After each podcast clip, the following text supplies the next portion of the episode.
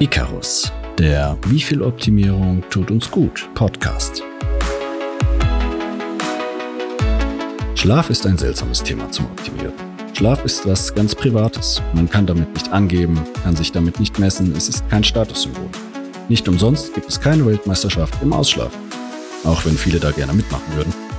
Warum es sich lohnt, trotzdem mal näher hinzuschauen, warum Doping auch hier auf die rote Liste gehört, das diskutieren Diego und Benny im heutigen Gespräch.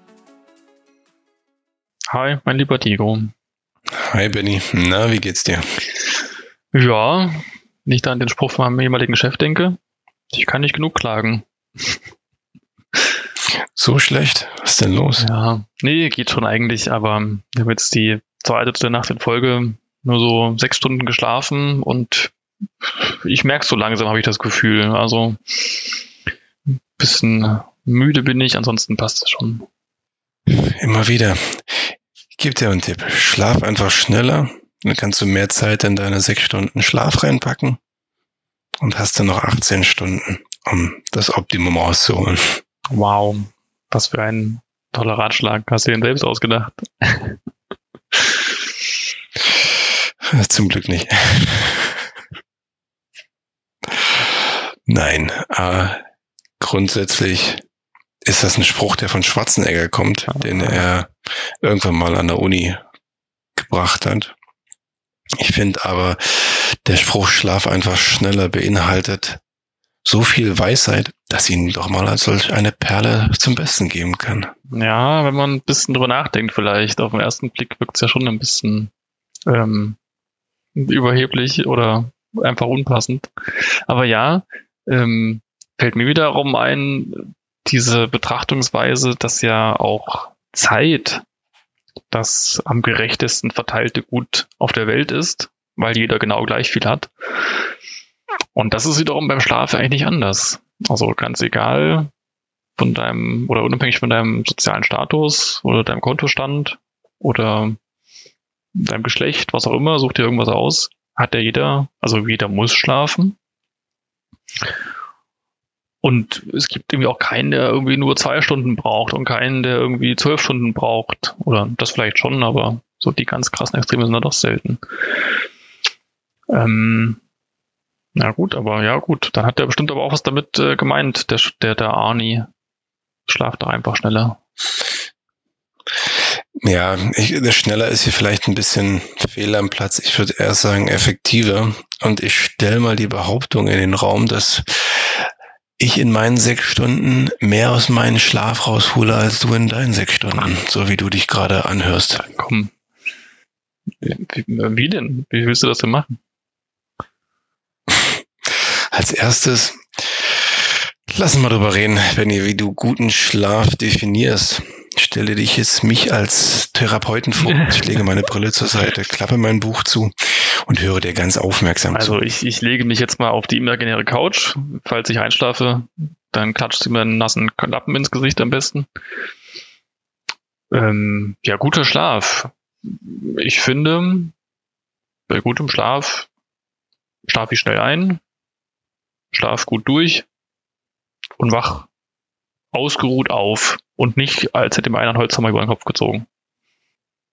Ja, da gehe ich mit und ich erhöhe um äh, zur gleichen Zeit einschlafen. Also für mich ist es grundsätzlich ähnlich wie bei dir, nur dass für mich noch der Punkt dazu kommt, dass ich gern zur gleichen Zeit ins Bett gehen möchte.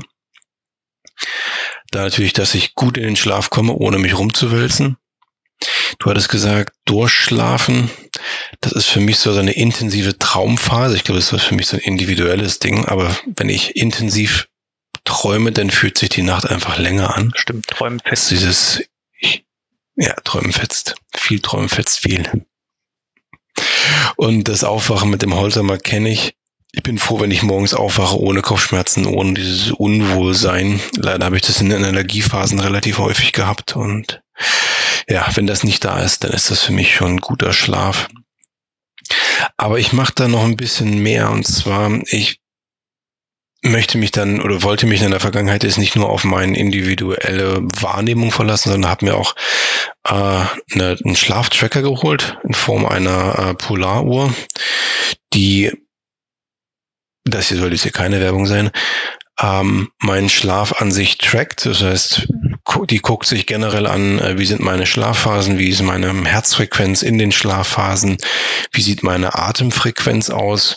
Das heißt, nochmal so ein bisschen diese KPIs gegenübergestellt zu meinen ja, individuellen Wahrnehmungen von Nacht zu Nacht.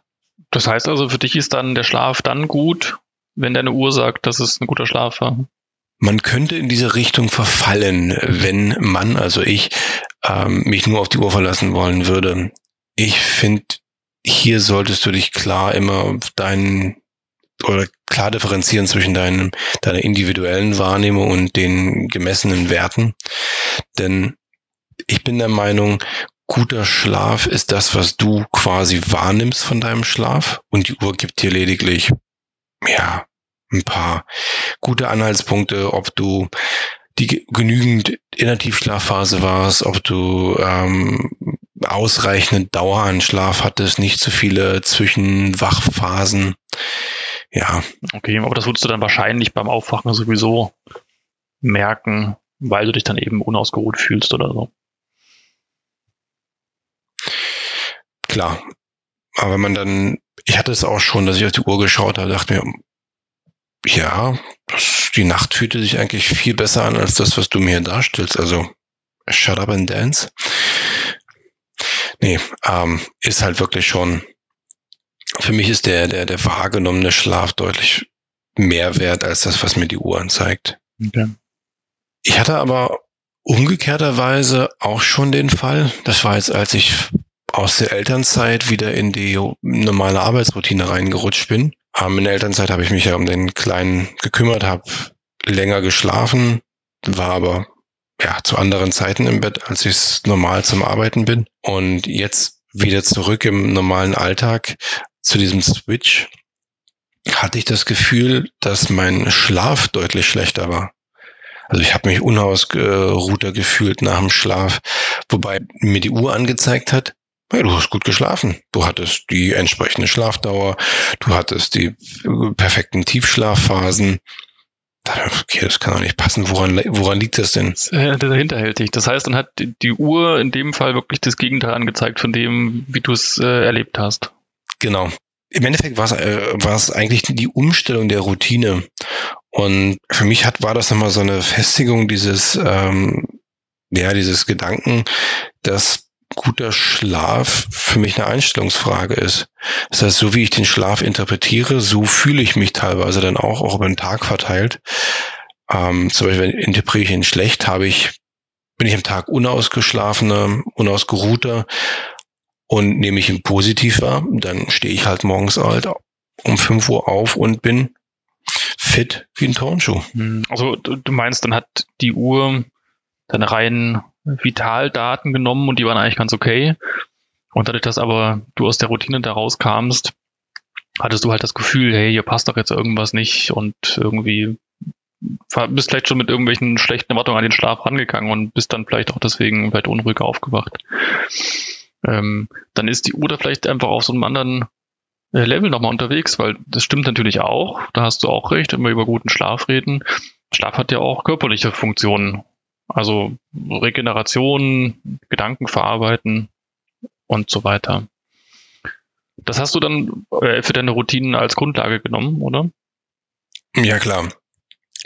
Dein Körper, wie du schon angesprochen hast, dein Körper regeneriert sich selber im Schlaf oder während du schläfst und räumt halt dabei den kompletten Zellmüll auf kommt halt auch dazu noch, dass ähm, die neuronalen Netze in deinem äh, Kopf während des Schlafens ähm, neu organisiert werden.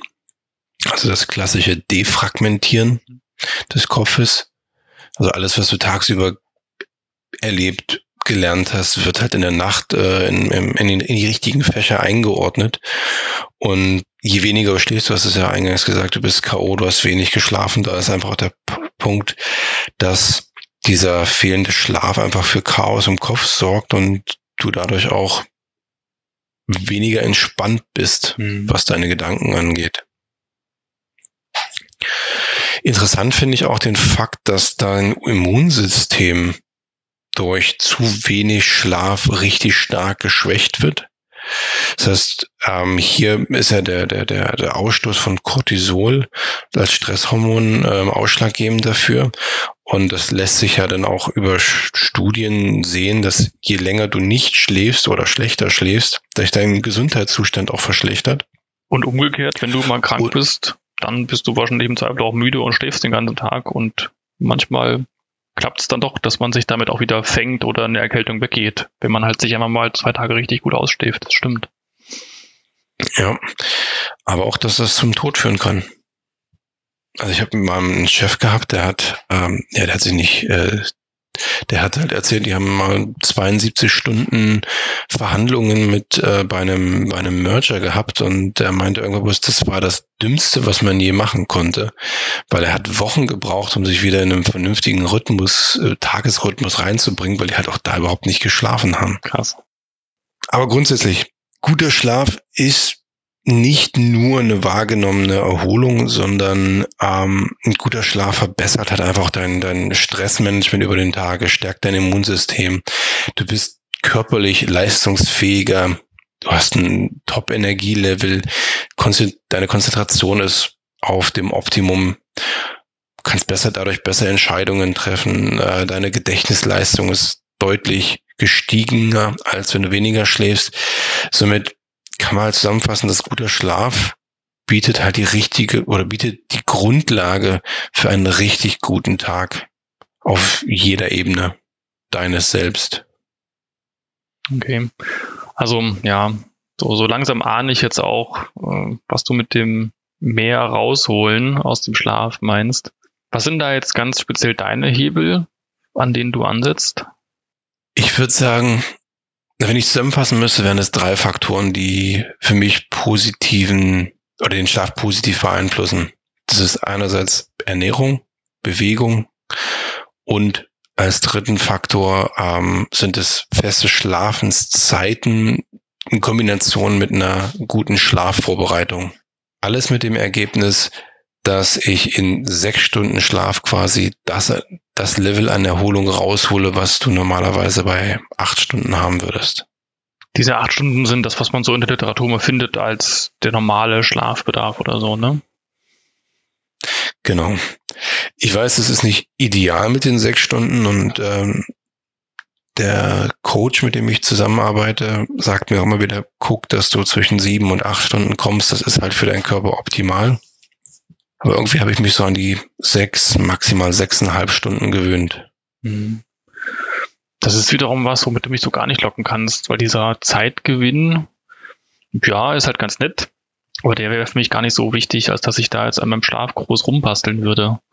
Dann ist eher noch das, was du mit dem Traum von meintest, ähm, für mich wichtig beim guten Schlaf, also dass das irgendwie vielleicht noch mehr ein Erlebnis bietet und ich halt einen coolen Traum habe oder intensive Träume und dann erlebe ich halt nachts was. Das finde ich immer ziemlich äh, äh, viel cooler, als wenn ich einfach nur abends die Augen zumache und morgens an der gleichen Stelle wieder aufmache.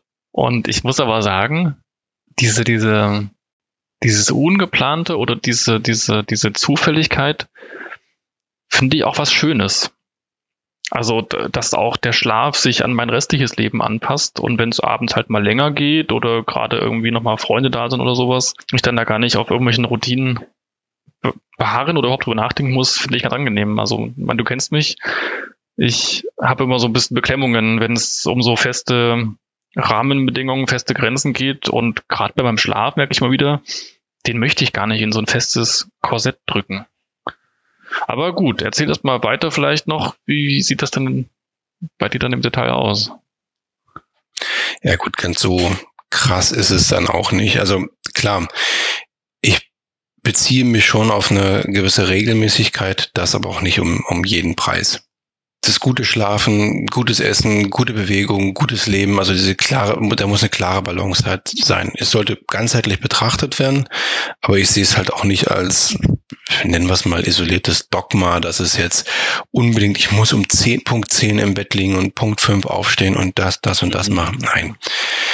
Du kennst mich. Ähm, ich finde, Standards sind enorm wichtig, um eine gewisse Basis zu bilden. Die müssen sich aber auch flexibel an den Alltag, an die Gegebenheiten anpassen, weil sonst ist es einfach nur hinderlich. Mhm. Und es kommt halt auch nicht zu, kommt halt auch nichts bei rum. Aber lass uns mal kurz auf die drei Punkte eingehen. Ich will dich da auch gar nicht langweilen oder irgendwie erschlagen, aber. Oh, ich habe ja gefragt. ja, du kriegst auch eine Antwort. Selber schuld. Wenn du dir jetzt meine Ernährung anguckst, dann track ich quasi die drei Makronährstoffe ähm, auf täglicher Basis, um halt meinen genauen Tagesbedarf zu decken. Also Fette, Kohlenhydrate, Eiweiße. Richtig, kriegst zehn Punkte. ja, das ist der klassische Energielevel. Nur das wirklich reinzupacken, was der Körper auch braucht für den Tag und nicht mehr. Mhm. Dann versuche ich auch zwei bis drei Stunden vor dem Schlaf nichts mehr zu essen, um einfach die Verdauung nicht während des Einschlafens zu haben, sondern es halt schon viel früher in Gang zu setzen und dabei halt auch müde zu werden. Mhm. Bedingt natürlich ein gutes Einschlafen. Der Verzicht auf Alkohol ähm, vor dem Schlaf ist nicht immer möglich, aber in der Regel an Wochentagen versuche ich es schon einzuhalten. Und dazu kommen dann noch so 600 Milligramm Magnesium und äh, Calcium ungefähr auch zwei Stunden vor dem Schlaf oder quasi als, äh, als letztes Stück der, des Abendessens in, in Kapselform. Das Magnesium hatte den Vorteil, dass es das zentrale Nervensystem mehr oder minder kappt und du dann auch wieder besser einschlafen kannst. Mhm. Das mit dem Alkohol kenne ich, habe ich auch schon oft gehört. Man schläft wohl besser ein, aber hat einen unruhigeren Schlaf oder wacht äh, öfter auf zwischendurch und ist im Endeffekt unerholter nach so einer Nacht. Und ähm, das mit Magnesium und äh, Calcium ist mir eigentlich recht neu, dass man da Nervensystem heißt ja, dass man da doch an sein Gehirn direkt rangeht und irgendwelche Funktionen steuert. Ansonsten, ähm, du hast gesagt Bewegung. Bei dir gehe ich davon aus, das heißt vor allem reichlich Sport. Eher Regelmäßigkeit. Reichlich liegt im Auge des Betrachters. Also ich versuche auf täglicher Basis, zumindest morgens und morgens und oder abends, sagen wir es mal so, ähm, mindestens eine kleine Sporteinheit einzuführen. Das heißt, entweder morgens zum Wachwerden zehn Minuten oder abends, ja, da auch nochmal 10, 15 Minuten, bevor ich meinen Weg auf die Couch ähm, beim Weg sich in die Couch, äh, Richtung Couch ist, eher zu sagen, ach komm, ich mache nochmal die 150 Sit-Ups oder mache nochmal 30 Handstand-Push-Ups, bevor ich mir verdient habe, auf die Couch zu ist gehen. Ist ja naheliegend, ist ja fast das gleiche wie auf der Couch sitzen und Film gucken. Ja, manchmal muss man sich ja auch was, erstmal was tun, um dich das zu verdienen. Mhm. Ja, ähm, die 10.000 Schritte am Tag finde ich in einem Büroalltag gar nicht so einfach zu erreichen, mhm. aber ich versuche es annähernd. Und du kennst mich drei bis viermal die Woche ähm, bin ich zum CrossFit gegangen vor Corona. Jetzt ist es halt eher so das Home Gym. Da habe ich auch äh, durch durch meinen Coach dann einen richtig guten Plan bekommen, dass ich das zu Hause auch adäquat durchführen kann, was Krafttraining und Bewegung angeht. Ja, also Regelmäßigkeit ist da auch wieder das Stichwort. Und dann lass uns doch gleich zum Schlafen mit überschwenken. Ähm, eine feste Schlafenszeit versuche ich täglich anzuvisieren. Also um 10 ins Bett, um 5 raus. Das natürlich an Wochentagen.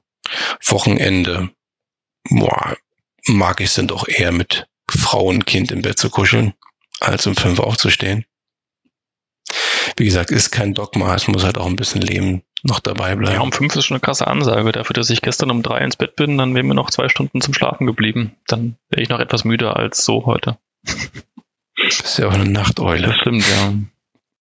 Ja, es ist individuell gesehen. Ich meine, wenn du erst um drei ins Bett gehst, dann wäre es schwachsinnig, um fünf aufzustehen. Das sehe ich genauso. Oder du versuchst das, versuchst das Ubermann-Prinzip. Mm, das probiere ich mir auch mal, wenn ich ganz verzweifelt bin. Erklär, erzähl mir mal, wie das denn war. Aber zurück zu den kleinen Hacks, die ich dann so noch etabliert habe über den Tag. Wenn ich mich abends hinsetze und dann es doch geschafft habe, ähm, meine Übung zu machen, dann setze ich zum TV schauen oder auch wenn ich arbeite eine Blaufilterbrille auf. Ah ja, das habe ich auch schon gehört mit dem blauen Licht. du hast ja im Auge nicht nur die Stäbchen und Zäpfchen fürs Farb- und Kontrastsehen, sondern ähm, es gibt ja noch die photosensitiven Ganglienzellen. So habe ich das mal gelesen. Und die sind, glaube ich, auch erst in den 90ern entdeckt worden. Also die waren lange unbekannt. Und die sind wohl äh, ziemlich direkt mit dem Gehirn verknüpft, also ver verkabelt. Das heißt, das wird gar nicht erst oder oder mit den mit den Zentren im Gehirn, die dann wiederum die die die Schlafhormone steuern. Also das wird gar nicht groß ähm, durchdacht oder wahrgenommen, sondern das ist, glaube ich, eine direkte Verkabelung. Hey, es ist hell, munter werden, also blau gleich hell, oder halt, nö, es muss morgens oder abends sein, du kannst bisschen bisschen vom Gas gehen. Genau, und dieses Blaulicht gaukelt uns eigentlich oder unserer inneren Uhr vor, dass es am Abend, äh, dass es am Abend halt noch Tag ist. Ähm, rein von der körperlichen Funktion her hemmt es die Melatoninproduktion, die natürlich wiederum die Quantität und die Qualität des Schlafs reduziert, was zu einer Disbalance unseres zirkadianen Rhythmuses führt und wir wach sind. Hm. Ja, blaues Licht gleich wach. Hm. Okay, ja. Dann gibt es noch ein paar einfache Sachen. Die Vorbereitung des Schlafzimmers für das Schlafen. Das heißt, der Raum bei uns ist stockdunkel.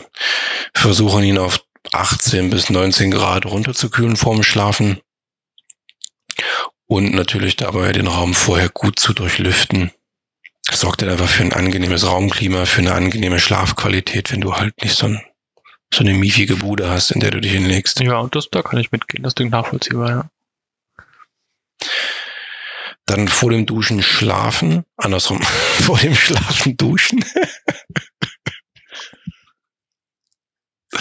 Kann man so oder so sehen, aber eher hier war es gemeint, vor dem Schlafen duschen gehen. Äh, ist bewiesen, dass, eine, eine, dass ein sauberer Körper dich besser schlafen lässt. Also Körperhygiene ist da auch recht wichtig für den Schlaf. Und für mich so ein Private Hack, ich plane gern meinen ähm, folgenden Tag am Abend, so dass ich ganz genau weiß, okay, morgen wird hart. Dann lass mal gucken, was sind so die wichtigsten Punkte. Nehme mir die, ähm, schreib mir die auf. Dass es dann die Themen sind, die ich morgen angehe. Und dann geht der Tag auch viel leichter von den Schultern und das hilft halt abends beim Einschlafen auch. Und vielleicht morgens beim Aufwachen könnte ich mir auch vorstellen, dass du dann ziemlich schnell auch weißt, äh, was dich erwartet oder warum du jetzt überhaupt dich aus dem Bett rausschwingen solltest, als wenn du dann erstmal anfängst zu überlegen, was bringt denn der Tag heute so. Ja, definitiv. Mhm. Okay, aber klingt schon, also gut, Kassett würde ich es nicht nennen, du hast ja auch gesagt, dass du das ähm, flexibel betrachtest und äh, eben auch so ein bisschen nimmst, wie es kommt. Aber es klingt halt schon arg geplant natürlich. Und wenn du jetzt schon tagsüber äh, deine Kalorien zählst, in Anführungsstrichen, um ähm, da keinen Überschuss zu haben für die Nacht, ist das ja was, was dich durch den ganzen Tag auch durchzieht. Also dieser, dieser softe Rahmen, um halt dann den guten Schlaf zu ermöglichen. Da tue ich mich schwer damit, weil ich irgendwie das Gefühl ja auch habe, dass ähm, dieses Zufällige, was Vor- und Nachteile mit sich bringt, ja irgendwo auch zum Leben dazugehört und dass ich ja damit auch mir Möglichkeiten schaffe, mich einfach dem hinzugeben, wenn ich müde werde, dass ich eben dann schlafen gehe. Und wenn ich abends einen Energieschub bekomme auf einmal, weil ich vielleicht noch Sport gemacht habe oder weil ich zu viel Zucker gegessen habe oder was auch immer, dass ich dann eben auch sage, ja gut, jetzt wäre zwar Schlafenszeit, aber dann gehe ich trotzdem erst später oder so. Ich denke dann, also ja, sehe ich irgendwie schwierig ich muss gerade ans Wetter denken zum Beispiel. Das ist ja auch was, was zufällig passiert.